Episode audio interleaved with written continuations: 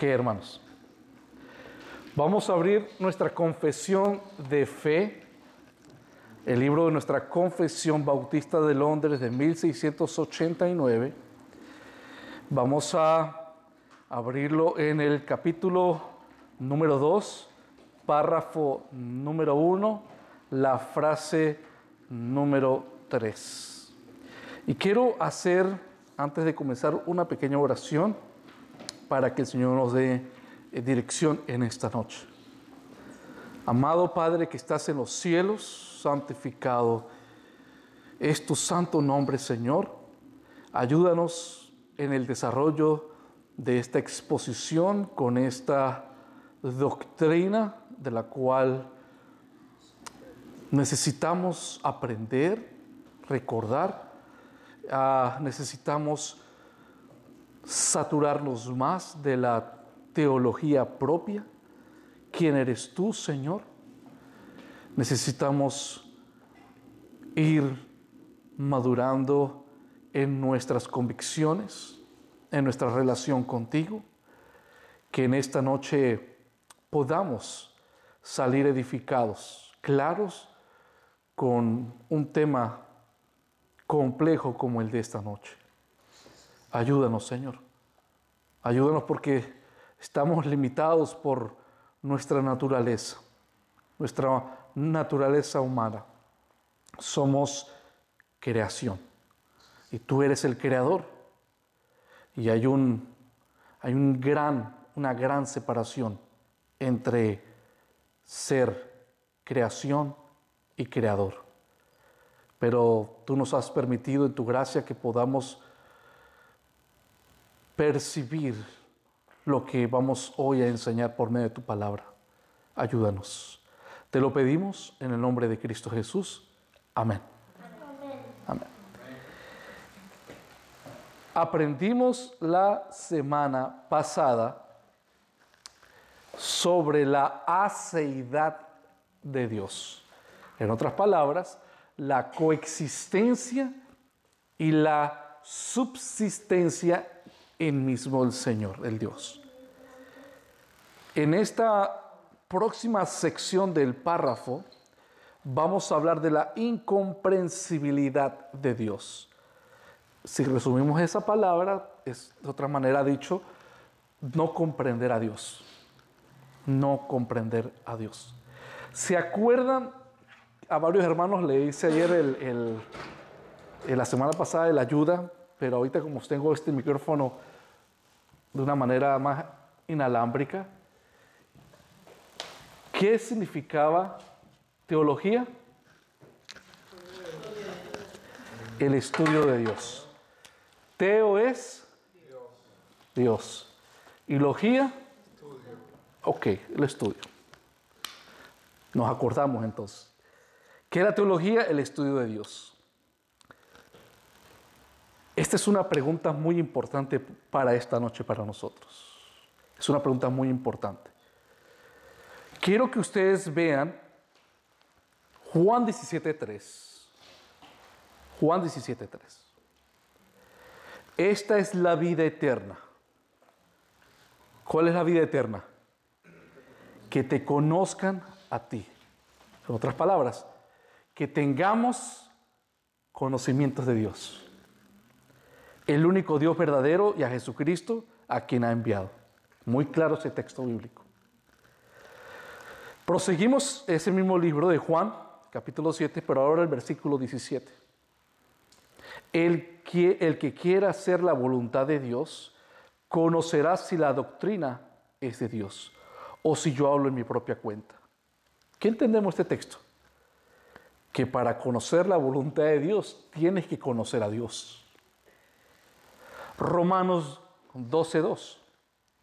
No os conforméis a este siglo, sino transformaos por medio de la renovación de vuestro entendimiento, para que comprobéis cuál es la buena voluntad de Dios, agradable y perfecta. Romanos 12.2, ¿qué enseña entonces?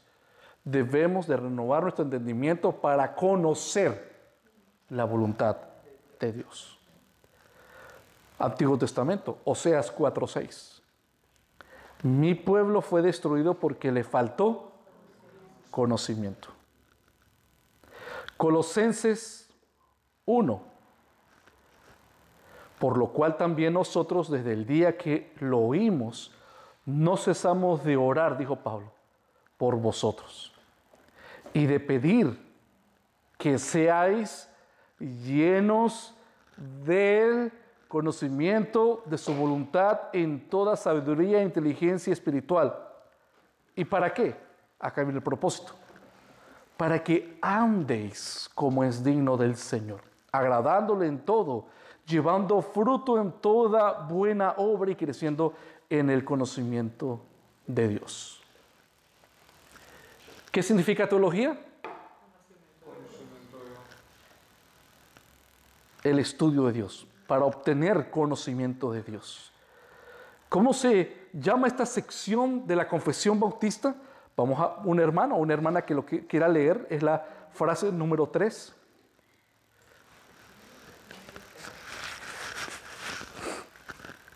Ahí también está en la pantalla. Cuya esencia no puede ser comprendida por nadie sino por él mismo. ¿Más? No, hasta ahí. Esta es la, la frase número 3. Cuya esencia, dijeron los reformadores, no puede ser comprendida por nadie, solamente por él mismo. En sus palabras, ¿qué entienden con, esa, con esta porción de esta frase 3? ¿Qué están diciendo los autores de la confesión? Que a Dios no se le puede entender. Y esto es una doctrina bíblica, la incomprensibilidad de Dios. Pero hemos leído de manera resumida varios textos bíblicos, Nuevo y Antiguo Testamento, donde observamos que la voluntad de Dios es que conozcamos quién es Él. ¿Será que nos encontramos en una semejante contradicción? Cuando leímos ahí en Colosenses, ahí en Colosenses, Pablo ora para que fueran llenos del conocimiento de su voluntad. Y eso da como resultado que andemos como es digno. Y no solamente que andemos, sino que perseveremos, dice el último versículo, para que nuestro conocimiento aumente. Si no comprendemos quién es Dios, no puedo comprender su voluntad. Si yo no comprendo su voluntad, no puedo andar como es digno, como Él exige. Ni tampoco puedo agradarle, como dice el libro de Colosenses. Y no puedo conocerle aún más, porque Él es incomprensible. ¿Esto es una contradicción? ¿O será una paradoja? No es lo que hablamos la semana pasada, que quiere que lo, hasta donde él quiere que lo conozcamos. Ok. De ahí para allá ya. Entonces vuelvo a repetir, no es una contradicción, lógicamente. Este es un tipo de doctrina que encaja al igual como la Trinidad de Dios en una paradoja. ¿Saben? Vuelvo a repetir, ¿qué es una paradoja? Es una declaración que a primera vista parece que fuera no lógica, contradictorio el argumento de lo que se puede estar diciendo. Pero la paradoja lo que, enseña, o la frase, el concepto, es que si tú eres más exhaustivo, vas a ver que se resuelve de manera coherente cuando se profundiza en el conocimiento de dicha doctrina o asunto. Entonces, doctrinas como estas que parecen que son contradictorias, no son contradictorias, son paradójicas. La Trinidad es una paradoja. La semana pasada hablamos un poco específicamente de dos atributos en específico resaltamos, que hicimos como ejemplo. Y también no entran en contradicción, sino que son paradójicas. De igual manera es la incomprensibilidad de Dios. Si somos exhaustivos, podemos comprender la coherencia, la armonía que hay en la palabra de Dios. Los dos atributos, solamente que voy a dar como ejemplo para conectarlo con la incomprensibilidad de Dios en esta noche, ¿se acuerdan? Fue la trascendencia de Dios. ¿Qué es la trascendencia? Que Dios está sobre todo lo finito y va mucho más allá de lo finito, ¿verdad? Dios es trascendente. Y el segundo atributo es la inmanencia de Dios, que Dios está tan cercano y activo y directamente con nosotros. Trascendencia, sublime, inmanencia, cercano. Y usamos Primera de Reyes, ¿verdad? No los voy a poner por el tiempo porque quiero basarme más en lo que vamos a usar, pero usamos Juan también 14, 23, textos donde vemos la trascendencia y la inmanencia de Dios. Pero cuando lo estudiamos podemos ver que hay coherencia. Entonces decir que Dios es incomprensible no significa que no podamos saber nada acerca de Dios en absoluto. La incomprensibilidad, la doctrina que estamos estudiando hoy es que no podemos conocer a Dios en absoluto, perfección, 100%. Es imposible. Eso es lo que enseña la doctrina de la incomprensibilidad de Dios. Teológicamente hablando, hermanos, decir que Dios es incomprensible no quiere decir que Dios sea completamente incognoscible o insondable, son palabras que están en la palabra, o inescrutable o ininteligible. Decir teológicamente que Dios es incomprensible no quiere decir que Dios sea impenetrable, es la palabra más, quiero que usado sinónimo más, más claro. Cuando decimos que Dios es incomprensible, no es decir que Dios sea impenetrable, al punto que no sepamos nada en absoluto de Dios. Porque si fuera teológicamente incomprensible la doctrina de Dios, de no conocerlo en absoluto, entonces no podemos conocer su voluntad. Ahí sí habría una contradicción muy clara y directa. La doctrina de la incomprensibilidad de Dios significa que ninguno de nosotros puede comprender a Dios por completo. Nosotros somos finito. Lo que han estudiado física, finito es algo... El Señor es infinito. Nosotros somos finito, limitado. Dios es infinito. Ok.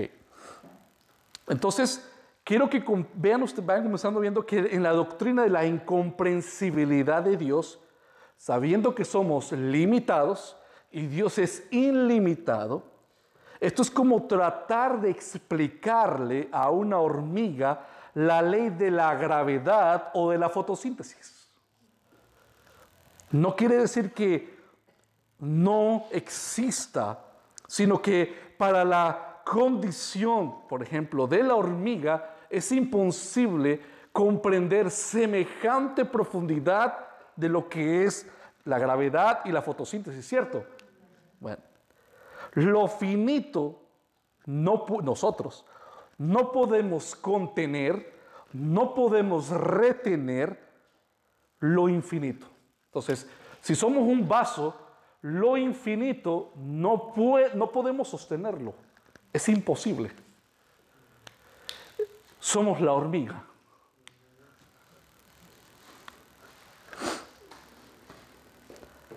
Nosotros estamos limitados, recordemos, por el tiempo, el espacio y la materia.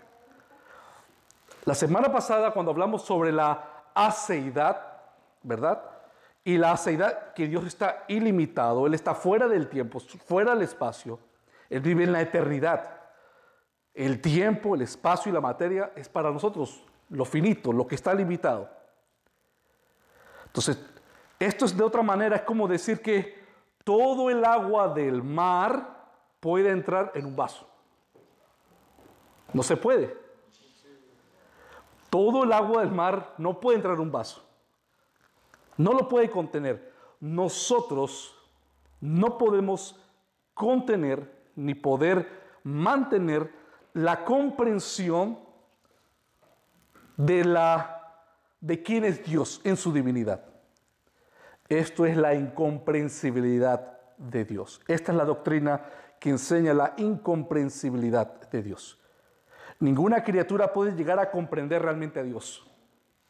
100%. Porque si, el, si, la, si lo finito comprende lo infinito, entonces lo infinito deja de ser infinito. Dios deja de ser Dios. Ninguna criatura puede llegar a comprender, entender, captar, describir a Dios de una manera adecuada y digna. Nuestras palabras, por más que nos esforcemos, no pueden describir quién es Dios. Y eso encaja también la escritura. Atención, la palabra es inerrante, infalible.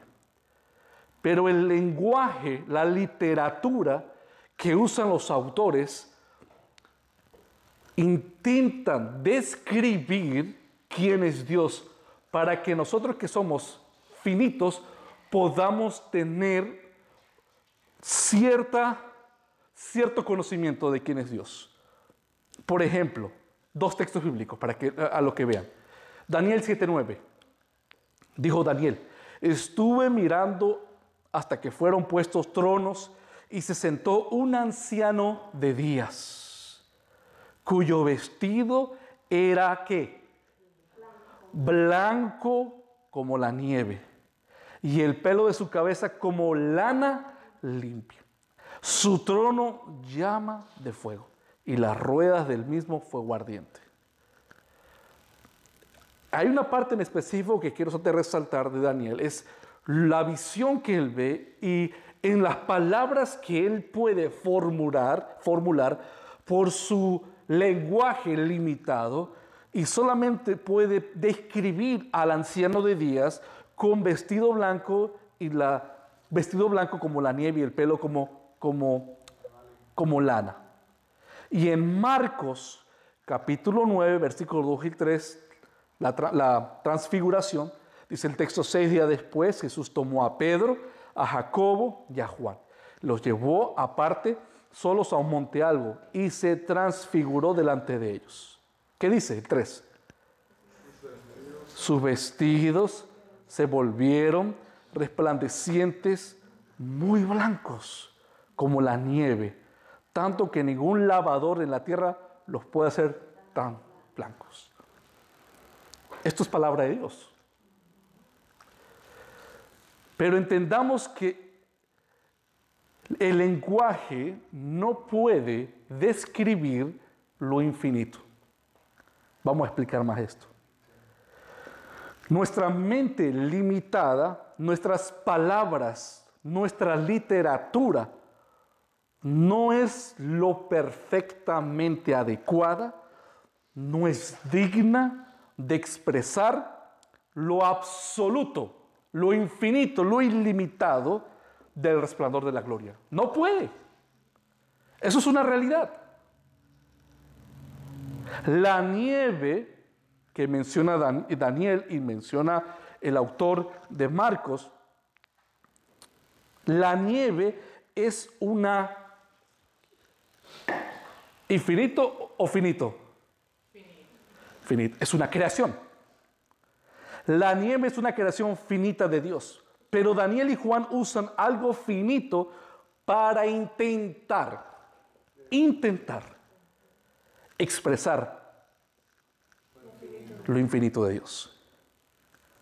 Entonces concluimos teológicamente entonces, ¿verdad? Que el vestido y el cabello de su cabeza no se limita a lo blanco de la nieve. Decir, ah, ya sé, la ropa es blanca. Y el cabello es blanco como la lana. Ya tú, ya lo entendí. No, no, no. Porque es un intento de expresar lo infinito, de tal manera que aquello es solamente una sombra, cuando en la, la, gramática, la literatura, sea el idioma que sea, cuando dice Daniel y Marcos que sus rapos eran como blancos como la nieve, es un intento para darnos una pequeña luz de lo que el lenguaje no puede expresar en absoluto de quién es el Señor en su gloria. Ningún lenguaje de criatura puede describir exhaustivamente lo inefable en ninguna criatura puede captar plenamente lo infinito. No se puede. Aunque queramos, no lo podemos. Volvemos a decir, es como explicarle a la hormiga, si la hormiga pudiera ver la gravedad y que le explique a las demás hormigas en, su, comunicación. es imposible. Si nosotros observamos el sacrificio inmaculado, perfecto de Cristo, porque no tenía pecado, ¿verdad, hermanos? Inmaculado de Cristo en la cruz. ¿Y cuál fue el resultado de ese sacrificio? 1 Juan 1.5. Que podemos nosotros tener acceso al Padre de la luz. ¿Sí o no? Acceso al Padre de la luz. 1 Juan 1.5, ¿qué nos dice? Este es el mensaje que hemos oído de Él y os anunciamos. Dios es luz y no hay tinieblas en Él. Santiago 1.17. Toda buena dádiva y todo don perfecto desciende de lo alto, del Padre de las, dice plural, de las luces en lo cual no hay mudanza, ni sombra, ni variación. ¿Sí entiende por qué dice el Padre de las luces? Vamos a una referencia. ¿Por qué dice en Santiago 1.7 el Padre de las luces? 1 Corintios 15, 41. El mismo texto contestando.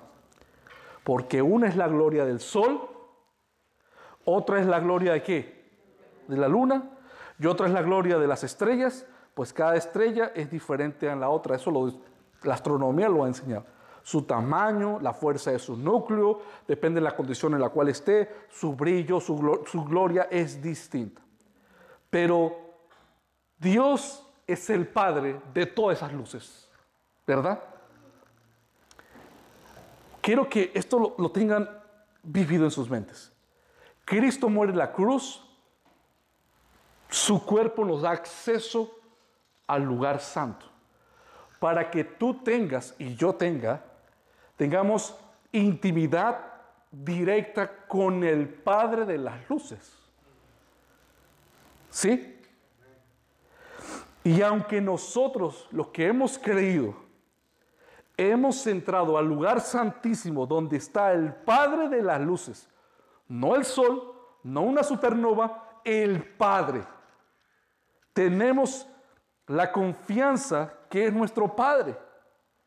Pero aún así, aunque hemos entrado al lugar santísimo y estamos con Él para siempre, aún estando en el lugar santísimo, Dios sigue siendo incomprensible. Incomprensible. Mira lo que nos dice 1 Timoteo 6:16. Es el único que tiene, ¿qué dice? Inmortalidad y que habita en luz inaccesible, a quien ninguno de los hombres ha visto ni puede ver, el cual sea la honra, el imperio sepiterno. Sepiterno es pasado, presente, futuro, continuo. Dios está fuera del tiempo, eso significa sepiterno, eternamente. La palabra inaccesible es la clave en ese texto, ¿cierto? ¿Qué significa inaccesible? En el griego es aprósitos, que significa inalcanzable. Entonces vean esto, hermano. La muerte de Cristo nos ha llevado a que tengamos comunión con el Padre de las Luces. Estamos con Él. Pero aunque estamos con Él y podamos comprender su voluntad, aún así, dice 1 Timoteo 16, no puedes alcanzarlo. No puedes. Él es luz inalcanzable porque Él es infinito. Y aunque somos sus hijos y aunque nos ha salvado, no podremos ser Dios nosotros. Como señaló Tomás de Aquino, ahí lo tengo, sí, pensé que no lo he puesto. Cito, entender algo es conocerlo perfectamente, dijo Tomás Aquino. Cuando entiendes algo y entender perfectamente, o sea, 100%, es porque lo estás conociendo perfectamente. Sin embargo, no solo los humanos tenemos una comprensión limitada e imperfecta como criaturas, sino que no podemos poseer más que un conocimiento parcial e imperfecto de la esencia o la naturaleza divina. Por lo tanto, nosotros, para nosotros, Dios es incomprensible. Debemos de nosotros entender esa realidad. Es nuestro Padre, Cristo es nuestro Salvador, tenemos confianza, pero no podemos perder, por eso decimos, la reverencia a la hora de predicar su palabra, de dirigirnos en oración, porque Él es infinito, Él es Dios. Y aunque somos sus hijos, debemos de tener reverencia porque es Él en esencia divina. Cito R.C. Sproul. Si malinterpretamos la doctrina de la incomprensibilidad de Dios, podemos caer fácilmente en dos graves errores. El primero es sostener que Dios, dado que es incomprensible, debe ser completamente incognoscible o impenetrable, y todo lo que afirmemos sobre Él sería solamente palabrería. Eso sería un error. En otras palabras coloquiales, es lo que diciendo R.C. Sproul. Si tomamos firmemente de que Dios es incomprensible en absoluto, entonces lo que estamos intentando hablar de Dios se vuelve puras palabras vacías y huecas. Porque estás hablando en un, en un, y echando palabras en un saco roto porque no se puede realmente comprender quién es Dios. Eso es una, eso es una falla. Que Dios sea incomprensible no se debe a ninguna falta de que Dios sea perfecto o porque su naturaleza divina no es lo suficientemente claro. Tampoco es porque Dios se esconde de nosotros. No es eso. Se debe más bien a que Dios, por ser Dios, Él está en un lugar inalcanzable. Inalcanzable.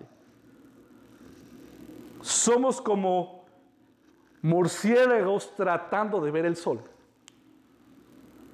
Y cuando hablo, cuando digo esa expresión de murciélagos tratando de ver el sol, no hablo del murciélago comparando con el pecado, no.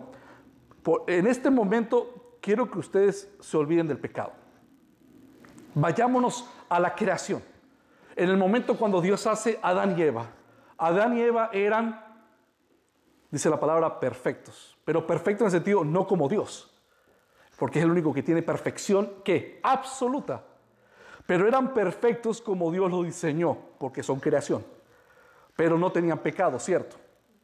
Ok. La naturaleza de Adán y Eva en ese momento los llevaba a tener una relación con Dios. Pero vuelvo a aplicar, aún así Adán y Eva eran como murciélagos de poder ver o entender, mejor sería la palabra, a la luz inaccesible, imposible. ¿Por qué? Porque la naturaleza del murciélago, del animal ya, no hablando de pecado, su naturaleza no está diseñado para ver eso, que es la, luz del sol. Entonces, si, no hubiera, si Adán y Eva no hubiera pecado y están en comunión con Dios, su naturaleza no los puede llegar aún así, aunque no tengan, no pecado, no pueden tener o llegar al nivel de Dios. No se puede, porque eso es una posición solamente que le corresponde al Señor por su naturaleza, y nuestra naturaleza es diferente. Por eso cuando entiendan ustedes, hablando de Lucifer, que sí que quiso ser semejante al Altísimo, siendo lógicamente no como el ser humano, eran poderosos eh, son poderosos los arcángeles, los querubines, pero aún así es limitado. Y la palabra nos dice que Lucifer quiso ser como el Altísimo. Qué equivocado estaba. Y la tercera parte de los ángeles le creyeron. Le creyeron la tercera parte de los ángeles. Así sería el poder, la gloria que tenía, su resplandor que tenía. ¿Quién? Lucifer. No será, no morirás. A alguien le dijeron eso, no morirás, sino que serás como Dios. Es un pecado grave lo que hizo Adán y Eva. Porque lo que los llevó a extender la mano para comer del fruto prohibido es por lo que la serpiente les dijo. Pero Dios es inaccesible, inalcanzable, hermanos. Somos como murciélagos tratando de ver el sol. Ahora, tenían comunión con Dios. Pero como le dije, su naturaleza, su naturaleza, nunca podrían ellos contener o retener la infinidad de Dios. Nuestra naturaleza, que es creación finita, le sumamos ahora. Ahora bien esta realidad. Podemos otra acordarnos del pecado. Nuestra naturaleza no podemos alcanzar nunca jamás la luz inaccesible de Dios. ¿Cierto? No podemos. No podemos. Pero ahora, a la naturaleza de la creación finita, limitada, nosotros le agregamos los efectos del pecado. ¿Sí? Por la desobediencia. Eso nos queda ahora más que confirmados que el hombre es ni siquiera ahora incapaz de captar una visión limitada. Romanos 1, dos maneras como Dios muestra su, se revela usando la naturaleza. Y el hombre por su naturaleza, y le agregamos que el pecado hace de, en su esencia, sabe que hay una divinidad, pero la divinidad se la aplica al sol, ¿verdad? Adora cualquier cosa. Es inalcanzable, hermanos. Entonces, el hombre, por su naturaleza y agregándole el pecado, es imposible, incapaz ni siquiera ahora ya ni de captar una visión limitada de la magnificencia de la naturaleza divina. Peor aún, poder describirla. Es entonces donde aludimos el principio de la reforma. Cuando los reformadores dijeron esto, Dios está tanto oculto como revelado al mismo tiempo. Por eso es una paradoja, la incomprensibilidad. Es como lo que le dije, la trascendencia y la inmanencia de Dios. Entonces Dios está oculto y al mismo tiempo está revelado. Dios no nos deja, lógicamente, en la oscuridad, como en una habitación, buscando otros dónde está el, el toma para poder prender la luz. Él se revela a sí mismo y este es el fundamento de la fe cristiana. ¿Cuál es el fundamento de la fe cristiana? El cristianismo es una religión de revelación. Nosotros no inventamos el nombre, no inventamos los conceptos, no inventamos la doctrina, todo ha venido por una revelación progresiva. El Dios creador se ha revelado, como estudiamos en el libro de Romanos, de dos maneras. Revelación natural, la creación, y la revelación especial. Y nuestras mentes pueden llegar únicamente hasta cierto punto, hasta cierto punto de comprensión. Hablo por la revelación eh, natural. El hombre sabe que hay, hay algo que adorar.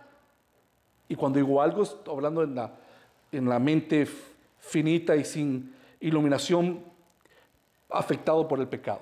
Nuestras mentes pueden llegar únicamente hasta cierto punto de comprensión. Pero para conocerlo necesitamos de su revelación especial. Entonces los creyentes, nosotros los creyentes, no nos quedamos sin conocimiento de Dios. Pero atención, como dicen, oídos al tambor. Atención, los creyentes no se pueden quedar sin conocimiento de Dios. Aún el creyente con la revelación especial, ¿cuál es? Ok. Aún el creyente con la revelación especial, Dios para el creyente continúa siendo incomprensible. Incomprensible. ¿En qué sentido? Porque acá en este libro Dios no revela todo quién es Él. Y como así, hermanos, Dios nos revela toda su, todo su absoluto, toda su infinidad. Nos revela lo que Él quiere que nosotros sepamos.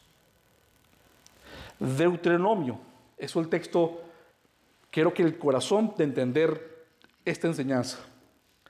Las cosas secretas pertenecen a Jehová nuestro Dios. Eso es la incomprensibilidad de Dios. Mas las reveladas son para nosotros y para nuestros hijos, para siempre, para que cumplamos todas las palabras de esta ley. Entonces, esto es lo que quiero que entiendan. La palabra de Dios es su voluntad revelada para mí y estoy conociendo a Dios, pero al mismo tiempo sé que estoy conociendo lo que Él quiere que yo conozca. Porque hay aspectos de su, infinita, de su infinita esencia divina, Él no nos los va a dar porque somos como la hormiga, somos como aquel vaso y la infinidad de Dios como el mar. Dios quiere que le obedezcamos y para obedecerle debemos de conocer La revelación que nos da. Exacto. Pero de lo que no ha revelado, no podemos hacer nada. Solo obedecer. El libro de Job, 7, de lo- del versículo 7 y 8. Descubrirás tú los secretos de Dios. O sea, tú vas a, a, a- a tener comprendimiento del Dios infinito. Llegarás tú a la perfección del Todopoderoso. Es más alta que los cielos. ¿Qué harás? Nada. Es más profundo que el Seol, el sepulcro. ¿Cómo la conocerás? No puedes. No puedo. Esto es teología propia, hermanos, conocer este aspecto. Muy importante.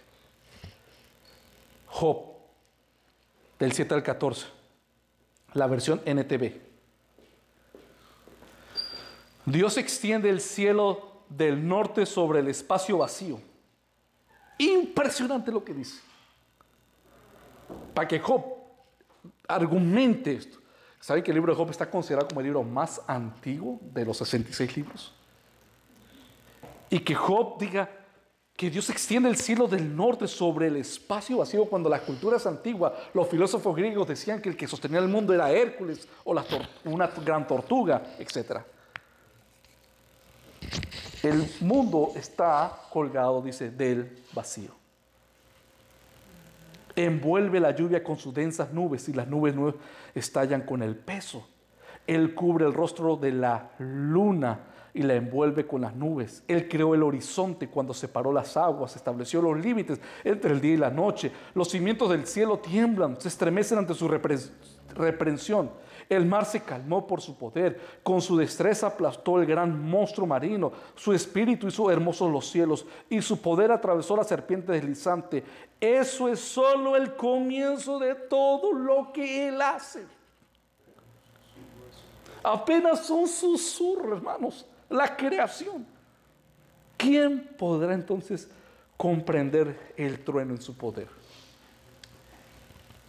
Entonces, tenemos la revelación especial de lo que Él ha querido mostrarnos, revelarnos, pero la otra realidad que también hay una incomprensibilidad de Dios. Es parte del fundamento de la doctrina ortodoxa bíblica cristiana. Entonces, no es que tengamos un conocimiento completo de Dios, pero tenemos un conocimiento necesario. Tenemos un conocimiento necesario, no completo, necesario. Acá donde vienen preguntas para muchos que si Dios, el creador de todo el universo, que ustedes dicen, tantos planetas en el universo, ¿para qué hizo todo ese espacio? Hay cosas en las cuales Dios se ha reservado y ha callado y nosotros también tenemos que callar. Eso no significa cuestionar de que hay extraterrestres y cosas por el estilo. Cuando se dice que Dios puede ser conocido, no significa que puede ser comprendido. Repito, cuando se dice que Dios puede ser conocido, no significa que Dios pueda ser comprendido, porque comprender es tener un conocimiento pleno. Lo veo. Un conocimiento exhaustivo de algo. Conocemos la naturaleza y los atributos de Dios, pero no podemos comprender su naturaleza y sus atributos. ¿Cómo, hermano? Sí. Conocemos la naturaleza de Dios por lo que Él nos dice. La palabra dice, Dios es omnipresente. Lo conozco porque lo dice el texto. Pero no puedo comprender cómo, cómo funciona, cómo, cómo se desarrolla o, cómo, cómo, cómo, lo puedo yo ver, cómo, Él puede estar al mismo tiempo en todos lados. Entonces, quiero que vean la diferencia entre conocer y comprender. Por ejemplo, la fuerza. Conocemos la fuerza, la energía que hay en una fuerza, pero no podemos comprender su naturaleza. Conocemos el efecto de la fuerza, pero no podemos comprender el modo como actúa una fuerza en específico. Conocemos que, conocemos que Él actúa, ¿verdad? Dios actúa, pero no comprendemos cómo actúa. Ni la relación que tiene Él con el tiempo, el espacio, la materia, cómo Él puede ser el pasado, el presente y el futuro, y ve todo. Comprenderlo de forma perfecta no podemos. comprendemos, perdón, conocemos que Dios creó todo de la nada, ¿verdad? Porque el texto lo dice. Conocemos que Él hizo, perdón, que Él hizo todo de la nada. Conocemos que Él hizo al hombre a su imagen y semejanza, ¿cierto? Pero no podemos comprender por qué creó todo de la nada. ¿Por qué? Eso es una gran pregunta, pero ¿por qué lo hizo Dios? No podemos comprender por qué nos hizo también a su imagen y semejanza. Conocemos por la aceidad de Dios, que aprendimos la semana pasada, de su autoexistencia, que Dios no nos necesita. ¿Sí? ¿Qué es la aceidad de Dios? Que Dios autoexiste y subsiste en el mismo. Él no necesita, Él no está solo. Entonces, si Él no nos necesita, y antes que existiera la creación del cosmos, el universo, conocemos que Él dijo, hágase la luz, pero no comprendemos por qué lo hizo. No conocemos que Él nos sopló de su espíritu en la nariz y fue un alma viviente Adán, pero no comprendemos por qué lo hizo, si no nos necesita. Eso es parte de su incomprensibilidad. Su naturaleza divina, sus pensamientos y propósitos están cubiertos con una gran oscuridad para nosotros. Dios es incomprensible pero aún así conocible. Dios es incomprensible, pero aún así conocible. Sproul, cito, y cito a Sproul porque es el teólogo que estos temas, no somos Dios, dijo él, pero somos como Él. Por lo tanto, Dios puede revelarse a nosotros no en su lenguaje, sino en el nuestro. Entendiendo, entiendan esto otra vez, porque es delicado si lo comprendemos mal. No somos Dios, pero somos como Él. Hay un punto, por ser imagen y semejanza de Dios, hay un punto en el cual Dios nos enseñó de esa manera para que exista un contacto, una comunión. Que seamos tangibles, que tengamos una conciencia de quién es Él. La Biblia nos dice que somos creados a qué? A la imagen y semejanza de Dios. Génesis 1.26. Dijo Dios, hagamos al hombre a nuestra imagen conforme a nuestra semejanza, para que señoree en el mar, perdón, a los peces del mar, a las aves de los cielos y a las bestias que está en toda la tierra y en todo animal que se arrastra sobre la tierra. Y creó Dios al hombre a su imagen y a imagen de Dios lo creó varón y hembra. ¿Qué significa ser imagen de Dios? ¿Se han preguntado? ¿Qué significa ser imagen y semejanza de Dios? Por eso vuelvo a citar lo de Arthur Sproul. No somos Dios, pero somos como Él. No estoy diciendo que somos Dios. Repito, no somos Dios, dijo Sproul, pero somos como Él. Porque Génesis 1.26 dice que somos a imagen y semejanza de Él. La pregunta que nos queremos generar es ¿en qué cómo? ¿Cómo es esto? Entonces, en cierto sentido, los seres humanos realmente son como Dios. Eso hace posible que exista la, la comunión, que yo sepa razonar. Somos diferente a un león, somos diferente a un chimpancé, aunque la humanidad y la ciencia diga que nos parezcamos y venimos del chimpancé porque hay como dos cromosomas o un cromosoma de diferencia. Y eso igual lo podemos aplicar con una sandilla y una nube. Lo único hay solamente 2% de diferencia entre una sandilla y una nube en cuanto a agua. Y nos vamos a llegar a la conclusión que una sandilla es una nube.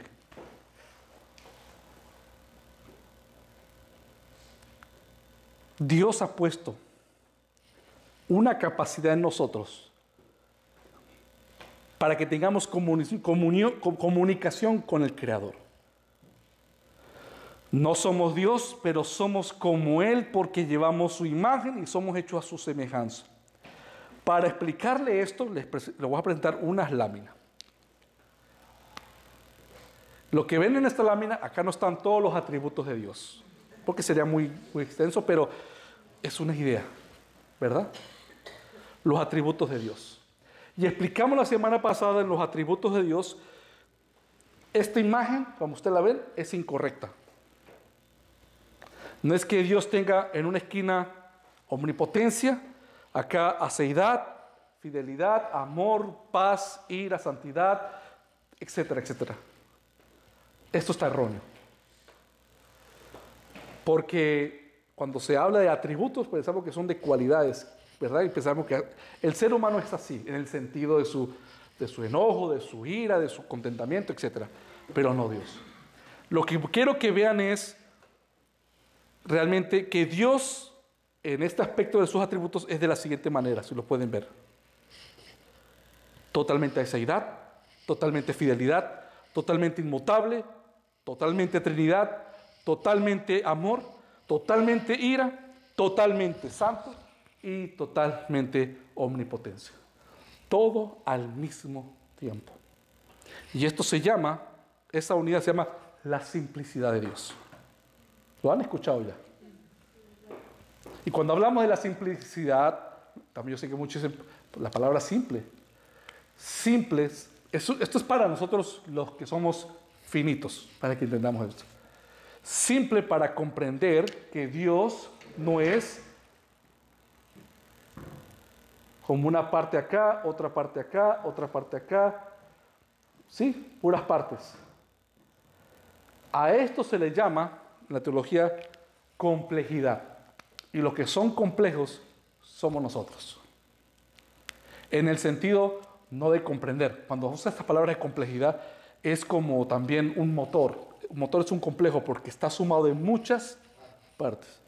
Entonces, a eso se le aplica, a los teólogos le ponen el nombre de la simplicidad, porque es simple ver que Dios es todo amor, todo soberano, todo omnipotente, todo ira al mismo tiempo. No es una parte acá, otra parte acá, otra parte acá. Preguntas en esta parte, en esta sección. Esto es para comprender la imagen y semejanza de Dios. Nosotros. Es una realidad los atributos de Dios.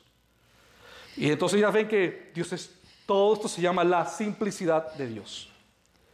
Dios al mismo tiempo es ira y al mismo tiempo es ¿qué? Amor. Dios es 100% ira y es 100% amor y 100% omnipotente y 100% misericordioso, etcétera, ¿verdad? Ahora, habiendo dicho eso, Dios se revela a nosotros. Y dice que, y les dije a ustedes, perdón, que Él nos habla no en su lenguaje, porque su lenguaje sería, entendamos en, este, este, el vocabulario que estoy usando, y el vocabulario infinito, la hormiga no lo entiende. Entonces Él se pone, no deja de ser Dios, pero Él se pone en nuestro, nuestra limitación y nos da la palabra revelada para que podamos comprender. Y por eso nos dice que estamos cubiertos bajo las alas del Omnipotente, para que entendamos que Él nos protege, no es que Él tenga alas. Él se vale de lenguaje antropomórfico, figurativo, habla todo, usa toda esa parte de la literatura limitada para expresarnos quién es Él. Pero sabemos nosotros que Él es mucho más que todo eso. Esa es la incomprensibilidad de Dios, ¿verdad? Él puede hablarnos. Él puede comunicarse con nosotros. Nosotros podemos comunicarnos con Él. Podemos entender, no exhaustivamente, pero podemos entender de forma práctica lo que debemos de hacer, de saber quién es Dios. Entonces, ¿En qué sentido somos a imagen y semejanza de Dios? Y acaba la otra lámina. Esos atributos, vuelvo otra vez a extender la, por así decirlo, la, la flor. Y acá se conoce algo en la teología como los atributos no comunicables y los atributos comunicables de Dios. Se dividen así. ¿Por qué? Esto es para explicar en qué sentido somos nosotros a imagen y semejanza de Dios. Si ustedes ven esa rosa o esa flor, la forma que tiene, acá están, acá yo puse de forma adrede, hay atributos no comunicables y hay atributos comunicables. O sea, atributos que el Señor nos da porque somos a imagen y semejanza de Él. Comenzamos con la omnipotencia. Este atributo es comunicable o no comunicable. Es no comunicable. O sea, Él no nos los da. Claro, para nosotros. Entonces, este es un atributo, lo borré porque es un atributo secreto de Él. De Él. Por eso no, puse acá el... No puse acá el, el, no omnipotente. Claro, pero no me refiero en ese sentido. Comunicables, estoy aplicándolo al texto de Génesis 1.26, cuando el texto nos dice, somos a imagen de Dios. Entonces cuando hablamos, o sea, algo... Sí, son que la teología le llama comunicable. O vamos a decirle transferido. Entonces, por eso que, al menos yo cuando comencé en el cristianismo, cuando decía que somos imagen, yo pensaba en un momento que Dios, uy, Dios, Dios es así, wow, Dios tiene mano. No, no, no, no. Es un aspecto limitado de la naturaleza humana, no. Entonces, por eso cuando usted le, le he dicho, cuando los, los, los, los católicos romanos Por ejemplo, tú le haces una pregunta, María escucha la oración de todo el mundo, dice que sí. O sea, te siento que es omnipresente. Ese es un atributo Solo de Dios. solo de Dios. Es una blasfemia. O decir la madre de Dios. Entonces, eso hace que Dios se vuelva limitado y María se vuelva porque es- está primera que está primero que él. Eso es una blasfemia tremenda. Aceidad no comunicable. Fidelidad No contesten rápido, quiero que los fórmulas lo piensen. La fidelidad es comunicable. Porque nosotros tenemos que ser fieles al Señor. O sea, son, son atributos que el Señor le ha dado. Estoy hablando ahorita en expresión general. Le ha dado al hombre. O sea, caído. Somos a imagen de Adán y Eva en el sentido de naturaleza humana. Fidelidad. Antes que el hombre es fiel al pecado. Perdón. Inmutable es. Ya no se vale esa. Inmutable. ¿qué significa inmutable? Que no cambie. Ese es un atributo de él, porque nosotros sí cambiamos. La Trinidad es un atributo no comunicable. Pero me detengo porque saben que en el cristianismo hay dos posiciones en cuanto que somos otros tripartitos. ¿Han escuchado eso? O sea, alma, cuerpo y espíritu. Y nosotros no, creemos que somos, somos una dicotomía, o sea, somos alma y cuerpo. Pero bueno, muchos quizás no tienen ese, ese pensamiento. La- exacto, sí, exacto. Pero muchos cristianos quieren la parte tripartita. Bueno, este, entonces, la Trinidad es un atributo no comunicable de Dios, porque no se, tampoco no se puede comprender al 100%. Eso es, bíblico, hermano, es bíblico no comprender a Dios del todo. Es bíblico. El amor. Comunicable. La ira. Comunicable. Porque, digo, pero ¿en qué sentido aplicamos la ira? Dios a qué tiene ira. Si nosotros somos hijos de Dios y hemos nacido otra vez en Cristo, ¿a qué debemos tener ira? Al pecado. Santo. Comunicable. Correcto. Pasaron la prueba. Entonces, somos a imagen y semejanza de Dios porque tenemos atributos transferidos, comunicables como la, santidad, la ira, acá entra la misericordia, la paciencia, que son atributos de Dios, ¿ok? Pero son transferidos al hombre. ¿Estamos claros acá? En ese sentido somos a imagen y semejanza de Dios. En los atributos tenemos los atributos comunicables. Por lo tanto, Dios puede revelarse a nosotros, no en su lenguaje, pero en el nuestro. Él puede hablar con nosotros, puede comunicarse de una manera que podemos entender, no de forma exhaustiva, pero sí de forma, como digo, práctica. Cito a R.C. Sproul, otra vez. La incomprensibilidad de Dios no significa que no sabemos nada sobre Dios. En realidad significa que nuestro conocimiento será parcial y limitado. Que nunca podremos alcanzar el conocimiento total, exhaustivo de Dios, ni en la eternidad. Ni en la eternidad. Los atributos comunicables, lo que acabamos de ver en la lámina anterior de Dios, son aquellos que Él comparte de alguna manera con nosotros. Ahora atención, cuida con esto que ya terminamos. Vimos por la lámina de manera muy sencilla los atributos comunicables o transferidos, lo que Él nos da. Pero no olvidando que la personalidad perfecta de ese atributo que Él nos da, por ejemplo, como la santidad, que Él es, Él es su atributo de la santidad, pero su santidad es perfecta. Su amor es perfecto. Su fidelidad es perfecto. Él nos los da. Pero no olvidemos que la perfección de ese atributo solo es de Dios. No porque te lo da a ti, quieres que tienes un pedazo de ti que eres...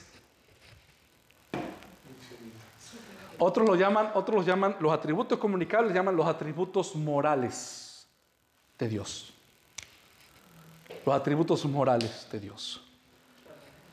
Entonces, no olvidemos que sí, Él nos transfiere, nos da estos atributos comunicables, pero la, el original es de Dios, por así decirlo. ¿Sí? El original es de Dios. Y nosotros somos una copia finita del original, de los atributos comunicables. ¿Sí está clara esta expresión? Somos una copia finita de los atributos comunicables de Dios. Porque el texto dice, somos a imagen, y luego el texto, semejanza no iguales, semejanza. Somos imagen y semejanza de Dios. La incomprensibilidad de Dios. Preguntas.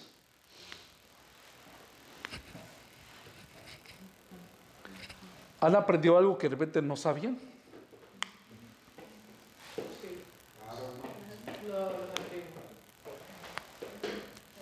¿Es bíblico conocer a Dios? Porque así es. Pero también es bíblico saber que no lo voy a conocer del todo, porque no, Él dejaría de ser Dios. Entonces, cuando argumenta mucho, por ejemplo, como el tema de la Trinidad, que es una doctrina tan atacada, porque dice, pero es que yo no la entiendo, dice, que ya va, tienes que entender, tienes que ver esto. Yo voy a Tú entiendes lo que el texto dice. Otra, vez otra cosa es que tú no comprendes su ejecución, por así decirlo. Entonces yo sé que Dios de tres personas es uno solo, pero ya si quiere ser más exhaustivo, epa, no, ya, no fuimos lejos. Entonces vamos a ir hasta donde el Señor nos permite y lo demás se lo dejamos, pues mejor no es que se lo dejamos, está mal dicho, no, es de Él. Y nosotros también glorificamos al Dios incomprensible. Bendito Señor, te damos las gracias en esta noche por tu palabra. Todavía estamos en esta sección de la teología propia, conociendo quién eres tú, conociendo, conociendo tu naturaleza, tu esencia, tus atributos, quién somos nosotros, cómo nos relacionamos contigo. Y hoy aprendimos más de ti, Señor. Realmente tú eres un Dios infinito, Señor. Tan sublime. Podemos decir, argumentando en esta oración, Señor, tus ojos que están puestos en todo momento, en todo lugar, en todo tiempo. Eternidad pasada, presente, futura. Tus ojos que todo lo ven, que están en cualquier punto de tu creación, del cosmos. Y aún así comprendemos que tus ojos están sobre nosotros en este momento. Qué momento tan sublime de comprender la majestad que eres tú, Señor. Que mis palabras no son suficientes, no te podemos describir, Señor, totalmente. Pero nos aferramos a lo que tú nos dices en tu palabra, Señor.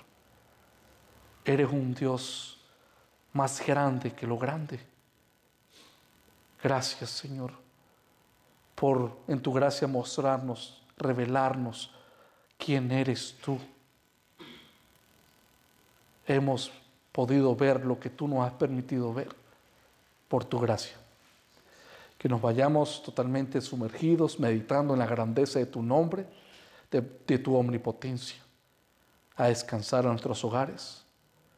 Te pedimos, Señor Santo, todo esto en el nombre poderoso y sublime de Cristo Jesús. Amén.